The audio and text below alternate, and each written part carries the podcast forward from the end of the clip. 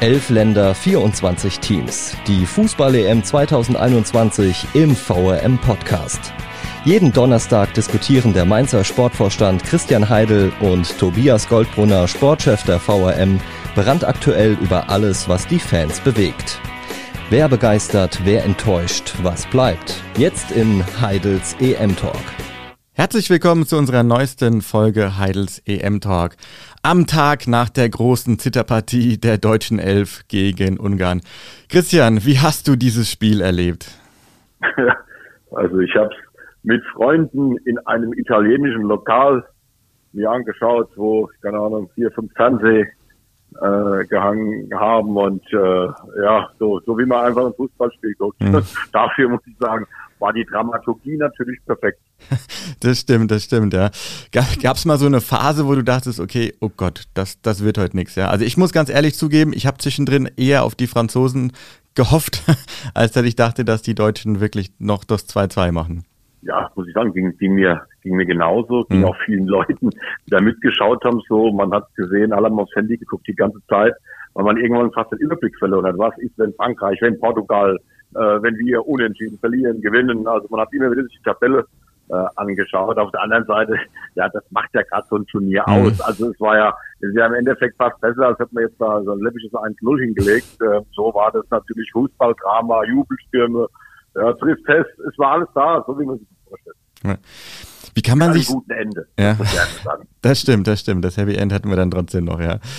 Wie kann man sich so einen Auftritt erklären? Ich meine, nach Portugal, alle waren, waren relativ euphorisch, vielleicht sogar einen Tick zu euphorisch und dann kommst du gegen die Ungarn und ähm, ja, auf einmal funktionieren viele Dinge nicht mehr so, wie sie vorher funktioniert haben.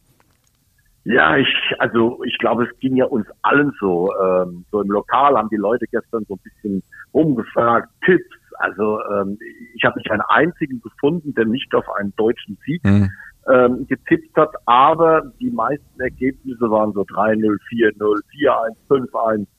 Ähm, unter Umständen war das auch ein bisschen in den Köpfen der Spieler drin, auch wenn das nur im Unterbewusstsein ist. Wir hatten gleich nach, nach ein paar Sekunden die erste Torchance. Mhm. Und dann hat man wahrscheinlich gedacht, das wird einfacher. Und jetzt war da auch ein Gegner auf dem Platz die, muss ich sagen, dass er schon ähm, super verteidigt haben. Also das war ja nicht so, dass wir da jetzt ein riesen Chancenfestival hatten. Mhm. Und, und, und, und also wie die Spanier zum Beispiel im ersten Spiel gegen Schweden. Ähm, also die paar Chancen konnte man an der Hand abzählen, die ja eigentlich völlig normal sind, wenn Deutschland gegen Ungarn spielt. Und je länger dieses Spiel gedauert hat, ähm, dann kam dieses Tor von Adam mhm. und dann wurde man auf einmal unsicher. Also ich hatte schon meine Bedenken, ähm, also sehr, sehr lange 1-0 für Ungarn stand, ähm, dass das dass das klappen wird, äh, weil ich immer so Angst hatte, dass die noch ein Kontertor machen. Mhm. Äh, in so einem Spiel ist es so, du stehst zweimal vom Tor, schießt zwei Tore und die anderen stehen äh, 80 Minuten vorm Tor und schießen eben keins. Zum Glück hat sich dann eben nicht bewahrheitet. Und dann kam irgendwann Leon Goretzka. Du hast es ja vor ein paar Wochen zu uns noch gesagt. Du setzt viel auf ihn, ne? Weil er, du kennst ihn aus deiner Schalker Zeit und er ist einfach so ein Spieler, so ein Unterschiedsspieler eben, ne? Der hat dann auch tatsächlich da den ja. kleinen Unterschied gemacht. Ja, der Leon ist ganz, ganz sicher ein Unterschiedsspieler. Ähm, das ist ein Spieler, der im zentralen Mittelfeld offensiv wie defensiv stark ist, aber er ist immer für ein Tor gut. Das ist das Allerwichtigste, dass er es dann auch gemacht hat. Äh, freut mich wirklich, weil es ein prima Typ ist. Äh, also selbst da bin ich im Lokal mal laut geworden, weil es nicht so lange gedauert hat, bis er dann endlich aufs Feld kam. Äh, und hat mich riesig für ihn gefreut, dass er das Tor macht. Das ist aber, das ist nicht so außergewöhnlich für ihn. Das, der hat einfach diesen Torriecher und ist dann vom Tor auch wirklich cool. Und äh, das war ja überlegt geschossen. Das war ja nicht dass er mhm. draufgehauen hat, sondern der wollte, der wollte ihn wirklich dahin schießen, aber der, glaube ich, ein klein wenig nur abgefälscht war. Aber ähm, also das war natürlich immens, immens wichtig. Und ein, zwei Minuten später äh, weiß ich nicht, ob es noch passiert wäre. Also, wir haben uns alle riesig gefreut. Sehr schön. Ja, du hast Wechsel gerade schon angesprochen. Äh, Joachim Löw wird ja auch wieder dafür kritisiert, dass er gestern nach dem 1-1 durch Kai Havertz jeden Kai Havertz auch rausgenommen hat. Ähm, verstehst du auch diese Kritik? Äh, die ist ja immer wieder auch bei Joachim, schwingt bei Joachim Löw ja immer wieder mit. Ja, der, der Vorteil der Kritiker ist, sie haben immer recht. Hm. Ähm, weil ähm, hätte es jetzt gut geklappt, hätten sie gesagt, jawohl, hätten wir auch so gemacht. Also da bin ich mal ein bisschen vorsichtig. Wir wissen nicht genau, ähm, was zu der Entscheidung oder zu den Entscheidungen von Jogi Löw geführt hat. Ähm, da kann es ja auch Ermüdung geben, da kann da kann es Probleme geben, Gesundheit, ja, dass er alle verletzt, dass er angeschlagen ist. Es gibt ja viele, viele Gründe. auch wissen wir nicht, was er sich dann taktisch vorgestellt hat. Äh, Fakt ist, am Ende hat er alles, was an Offensiv Offensive noch auf der Bank war, hat er reingeworfen und wir haben das Tor gemacht und deswegen hat er ja im Endeffekt dann richtig reagiert. Wir, wir spielen jetzt gegen England am, am kommenden Dienstag, es ist alles gut und vielleicht hilft auch so ein Spiel jetzt wirklich endgültig in dieses Turnier reinzukommen. Mhm. Ähm, also wenn da anschließend, wie ich es gesehen habe, so Autokorsos in, in Deutschland stattgefunden haben, sowas löst ja was aus. Mhm. Bei den Menschen vielleicht und hoffentlich auch bei den Spielern. Was, was dachtest du denn in der elften Minute? Als äh, klar, Deutschland nie zurück, aber Adam Soloy macht das Tor. Hast du auch ein bisschen gegrinst, oder? Also das war wirklich etwas merkwürdig jetzt ähm, in dem Lokal. Ja, da kenne ich natürlich viele Leute, insbesondere die Bedienung, weil es unser, unser Stammitaliener mhm. ist und dieses Tor fällt und alle gucken auf mich. also ich glaube, wir haben alle, wir wollten alle checken, ob ich jubel oder so. Also ich habe nicht gejubelt, um es gleich zu sagen. Ähm, aber ich habe mich natürlich für Adam gefreut. Das Tor mhm. ist der elften Minute gefallen. Und ich dachte mir schon, ja, das, das drehen wir natürlich noch. Und je länger es 1-0 stand, ja, desto unwohler wurde es mir ein bisschen. aber nichtsdestotrotz, also auch, das war eigentlich für Mainzer ein perfektes Spiel. Adam hat eins gemacht, eins aufgelegt hat kurz vorher seinen Vertrag bei uns verlängert und Deutschland ist trotzdem im Achtelfinale. Also für Mainzer gibt es nichts Besseres. Vielleicht war es ja auch gerade diese kleine Motivationsspritze für ihn, dass ihr an dem gleichen Tag auch den Vertrag dann tatsächlich verlängert habt. Ja, das weiß ich nicht. Also wenn ich ganz ehrlich bin, es stand schon ein bisschen länger fest. Mhm. Äh, äh, dadurch, dass die, dass ähm, Adam ja da auch in, in dem Hotel abgeschottet mhm. ist, äh, aufgrund Hygienevorschriften war das alles nicht so mhm. einfach. Wir sind uns eigentlich schon ein paar Tage länger einig, äh, aber jetzt, nachdem sie nach München kamen, war es einfach äh, war einfach der Zeitpunkt gekommen, mhm. das wollte Adam auch, dass wir das dann endgültig festmachen. Hat uns jetzt auch nicht so gestört, dass das zufällig gerade mit dem Deutschlandspiel mhm. äh, zusammenfällt. Und ja, insgesamt hat vielleicht ein bisschen dazu beigetragen, denn Adam freut sich riesig, dass er noch in Jahren Mainz bleibt. Also das hat alles gepasst und ich glaube, den Tag wird er so schnell nicht vergessen. Dieses Spiel in München, Vertragsverlängerung, ähm, also da kam ja wirklich alles für ihn zusammen. Du, du kennst Adam schon unfassbar lange, unfassbar gut. Was, was, was macht ihn so aus? Ja, ich meine, er war auch gestern wieder einer, der vorangegangen ist, der angetrieben hat. Ähm, ja, einfach, einfach so ein Spieler, wie, wie eine ungarische Mannschaft ihn auch als Kapitän braucht, oder? Ja, also ich will es jetzt nicht so martialisch darstellen, mhm. aber Adam ist der Turm in der Schlacht. Wenn du mhm. Adam genau in so Spielen, wo du verteidigen musst, ohne Ende auf dem Feld hast, dann, äh, dann wird in der Regel nicht viel passieren. Der steuert den ganzen Laden, aber er hat eine unglaubliche Präsenz gegen den Ball, aber auch im eigenen Strafraum. Adam ist im Endeffekt überall. Und das ist, was mich ein bisschen stört. Adam wird oftmals auch hier in mhm. Mainz daran gemessen, wie viele Spiele, wie viele Tore. Ja. Ähm, was halt schwer messbar ist, wie viele Tore hat er eigentlich verhindert. Das ist nicht die elementare Aufgabe eines Stürmers, aber es ist auch eine Aufgabe. Solange die anderen Stürmer dann die Tore machen und Adam sich so ins Spiel einbringt, ist ein ganz, ganz wichtiger Bestandteil. Und ich, ich fand schon, er rausgegangen es hat nicht mehr ganz so funktioniert bei den mhm. Ungarn, aber man muss natürlich auch eines wissen, ähm, die Art Fußball zu spielen, das kostet eine wahnsinnige mhm. Kraft. Aber das ist die Art Fußball zu spielen, wie es auch Mainz 05 macht. Mhm. Die, die Ungarn haben das nahezu perfekt auf den Platz gebracht, gegen einen spielerisch äh, übermächtigen Gegner natürlich. Ähm, aber da sieht man, was was durch äh, Kampfgeist, durch, durch, durch Teamgeist auf dem Feld möglich ist. Insbesondere, wenn man so einen Anführer hat wie Adam. Ja. Man hätte ihnen auch das Happy End auch ein bisschen gegönnt, ne? Man hätte sagen können, okay, Deutschland und Ungarn kommen weiter. Hätte vielleicht die Portugiesen erwischt, aber gut. Ich glaube, die Ungarn haben sich sehr teuer und sehr gut verkauft. Ja, also das war eigentlich dann so, je länger das Spiel gedauert hat, auch so mein Wunsch. Mhm. Vielleicht ja, ähm, werden die Plätze zwei und drei gehen an, an Ungarn und Deutschland. Mhm. Wir, wir kommen beide weiter. Äh, das hätte mich für Adam riesig gefreut, denn im Endeffekt, glaube ich, weiß er, dass er ein super Spiel gemacht hat, aber ist natürlich enttäuscht, ähm, dass jetzt die EM zu Ende ist.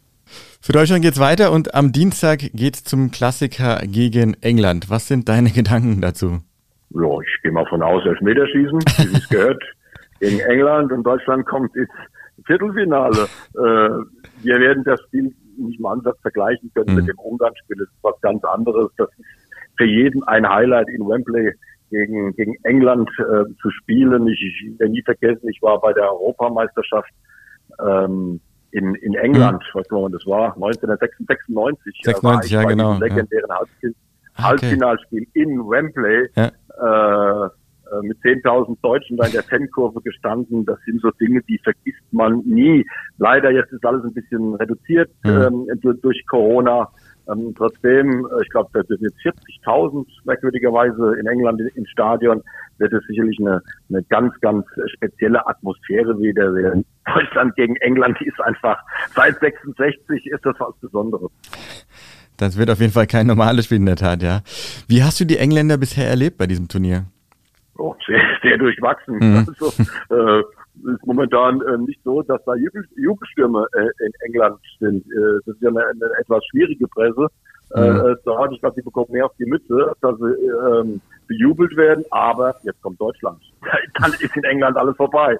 Jetzt, jetzt ist alles überragend und ganz England unterstützt die eigene äh, Nationalmannschaft. Aber klar ist auch, äh, die können wir packen. Mhm. Äh, ich hatte sie wesentlich stärker auf dem Zettel, aber die Spiele, die sie jetzt bislang abgeliefert haben, auch dieses ja, ein besonderes Spiel gegen Schottland, mhm. ja, das war jetzt auch nichts Besonderes. Also da müssen wir uns nicht verstecken. Wir haben ganz, ganz sicher eine gute Chance, äh, England zu schlagen. Aber bei uns muss mehr funktionieren und mehr passen äh, im Vergleich äh, zum gestrigen Abend. Muss man wieder was ändern oder äh, muss man vielleicht auch darauf setzen, dass äh, Thomas Müller zurückkommt? Ähm, oder muss man auch jetzt sagen, okay, Leon Goretzka, jetzt endlich muss er mal von Anfang an spielen?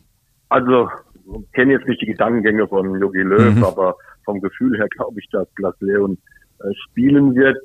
Ich vermute mal schon, dass er, dass er im Mittelfeld ein paar Umstellungen mhm. vornehmen wird. Ähm, das ist jetzt das dritte Spiel mit mit Groß und Gündogan. Das hat mir jetzt nicht so gut gefallen. Mhm. Ich finde, dass, dass Leon auf jeden Fall in, in diese Mannschaft rein muss, entweder mit beiden zusammen ähm, oder auch er kann in, in eine Stufe defensiver spielen und ist trotzdem sehr torgefährlich.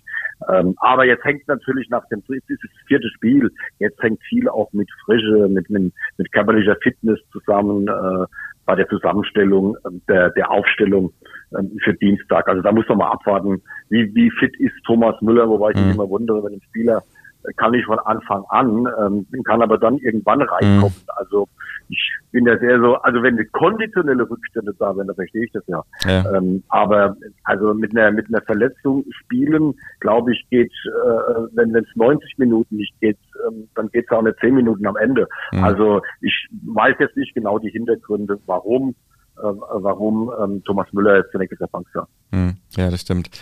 Das weiß vielleicht nur er selbst, ja. Oder auch Joachim Löw, ja. Ja, ähm, danach würde man ja eventuell im Viertelfinale gegen Schweden, Ukraine spielen. Viele sagen, okay, das wäre dann machbar und danach ging es im Halbfinale gegen die Holländer. Bist du so einer, der auch schon so ein bisschen vorplant und rechnet und sagt, ach okay, ist eigentlich jetzt der leichtere Weg ins Finale oder sagst du, nee, um Gottes Willen, also erstmal England schlagen, weil das wird schwer genug. Nee, ehrlich, ich hab's, ich hab's jetzt gerade äh, das erste Mal gehört. Ich, ich wusste jetzt wirklich überhaupt nicht, wer nach England mhm. äh, kommen könnte. Ähm, also bei uns war es recht laut, den Ton am Fernseher hat man nicht genau verstanden, ja. das ist gestern ein Thema gewesen sein sollte, habe ich es gar nicht gehört. Äh, also ich meine, wir sind gut beraten, uns jetzt auf England zu konzentrieren mhm. und nicht darüber nachzudenken, gegen wen spielen wir eigentlich. Ähm, wenn wir England schlagen, das ist jetzt mal die erste Aufgabe. Ich glaube auch nicht, dass es jetzt eine große Rolle spielt, weil ein, ein Spiel Deutschland-England überstrahlt alles. Also äh, erstmal England schlagen, dann machen wir uns Gedanken, wie wir entweder Schweden oder die Ukraine schlagen. Fakt ist aber, wenn das so kommen sollte, dann haben wir auch eine Riesenchance, hm. ähm, ins Halbfinale einzuziehen. Jetzt haben wir über England gesprochen, wir haben über Deutschland gesprochen. Ähm, alle Favoriten sind in die K.O.-Runde eingezogen. Ähm, wen hast du momentan am, am stärksten jetzt zuletzt gesehen? Ja, da hat sich, glaube ich, nicht so viel verändert. Mhm. Ich habe von Anfang an gesagt, dass äh, die, die beiden Top-Favoriten für mich äh, Frankreich und Italien sind. Äh, und habe Dänemark so ein bisschen zum Geheimfavoriten auserkoren. Ja, das haben sie jetzt sogar ein bisschen unter Beweis mhm. gestellt, dass wir die durchaus in der Lage sind, da was Besonderes zu machen, auch wenn, wenn das, man das alles mit ganz anderen Maßstäben sehen muss, ähm, durch die Vorkommnisse äh, beim ersten Spiel. Äh, aber es zeigt natürlich im Endeffekt schon, dass sich sehr schnell die Spreu vom Weizen wieder getrennt hat und alle Favoriten weiter sind. Mhm. Gerade Ideen, äh, wir hatten es ja immer mal wieder, ne? Dein Geheimfavorit, ähm, was glaubst du, hat denen das jetzt nochmal so, einen so einen kleinen Push auch gegeben? Also können die tatsächlich jetzt ihrer kleinen Geheimfavoritenrolle auch so ein bisschen gerecht werden? Ja, also ähm, ich will es gar nicht mal Schub nennen, weil das wird ja, würde ja fast bedeuten, dass man durch diese tragischen Vorkommnisse mhm. da jetzt ein was rausgezogen hat. Aber ähm, die, die, diese, diese Mannschaft, ich glaube, dieses ganze Land ist zusammengerückt und mhm. diese Begeisterung und diese Leidenschaft ähm, im letzten Spiel, das war schon phänomenal, aber da muss man sich auch eines wissen, äh, ich glaube, die spielen jetzt nicht mehr in Kopenhagen. Ähm, also diese einzigartige Atmosphäre werden sie dann werden sie dann nicht mehr äh, erleben. Und jetzt geht es über den Spirit innerhalb der Mannschaft. Aber wenn man sowas gemeinsam erlebt hat und dann gemeinsam auch überstanden hat, auch sportlich überstanden hat, ähm, da kann schon mit einer Mannschaft äh, was passieren. Ähm, und die, die Unterschiede sind ab und zu nicht ganz so groß und da kann es durchaus sein, dass sich auch eine Mannschaft wie, wie Dänemark äh, durchsetzen wird. Also äh, zumindest noch eine Runde mhm. Kann. Und ja, und dann ist immer alles möglich, ja. Dann hast du noch zwei Spiele vor der Brust. Mhm. Also, und dann stehst du im Endspiel. Also das, das ist durchaus machbar.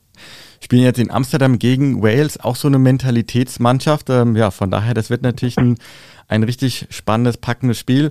Das erste, was jetzt am Samstag stattfindet, nach den zwei spielfreien Tagen. Wie geht's dir so an spielfreien Tagen? Äh, tief traurig oder froh, dass du dich auch mal dann äh, auf andere Dinge wieder konzentrieren kannst? Also ich finde es immer ganz gut, dass, mhm. es, dass es diese, diese Pausen gibt. Ähm, Fußball ist toll, ist top. Mhm. Ich bin leider auch so verrückt, ich gucke mir jedes Spiel an und da tut so eine Pause auch dann mal äh, ganz gut. Ähm, ich bin jetzt noch, ähm, noch zwei Tage äh, in, in der Wärme und äh, da kann man auch andere Dinge machen. Äh, wenn Fußball jeden Abend ist, sitzt du jeden Abend ähm, vom Fernseher. Mhm. Also deswegen tut diese, diese Pause äh, mir und auch der Familie ähm, ganz gut und dann freut man sich auch wieder wenn es dann mit dem Achtelfinale weitergeht. Sehr schön. Dann wünschen wir dir noch zwei schöne Tage in der Sonne und natürlich eine gute Heimreise ins schöne Mainz. Und ja, ich bedanke mich. Bis zum nächsten Mal. Vielen Dank, viele Grüße. Ciao, tschüss. Das war die heutige Folge von Heidels EM Talk. Nächsten Donnerstag geht's weiter. Dann diskutiert der Sportvorstand von Mainz 05 wieder mit VRM-Sportchef Tobias Goldbrunner über die Aufreger des EM-Turniers. Ihr wollt noch mehr spannende Geschichten, Reportagen und News aus eurer Region? Dann probiert doch einfach mal unser Plus-Angebot aus. Einfach reinklicken unter vrm-abo.de slash podcast. Ein Angebot der VRM.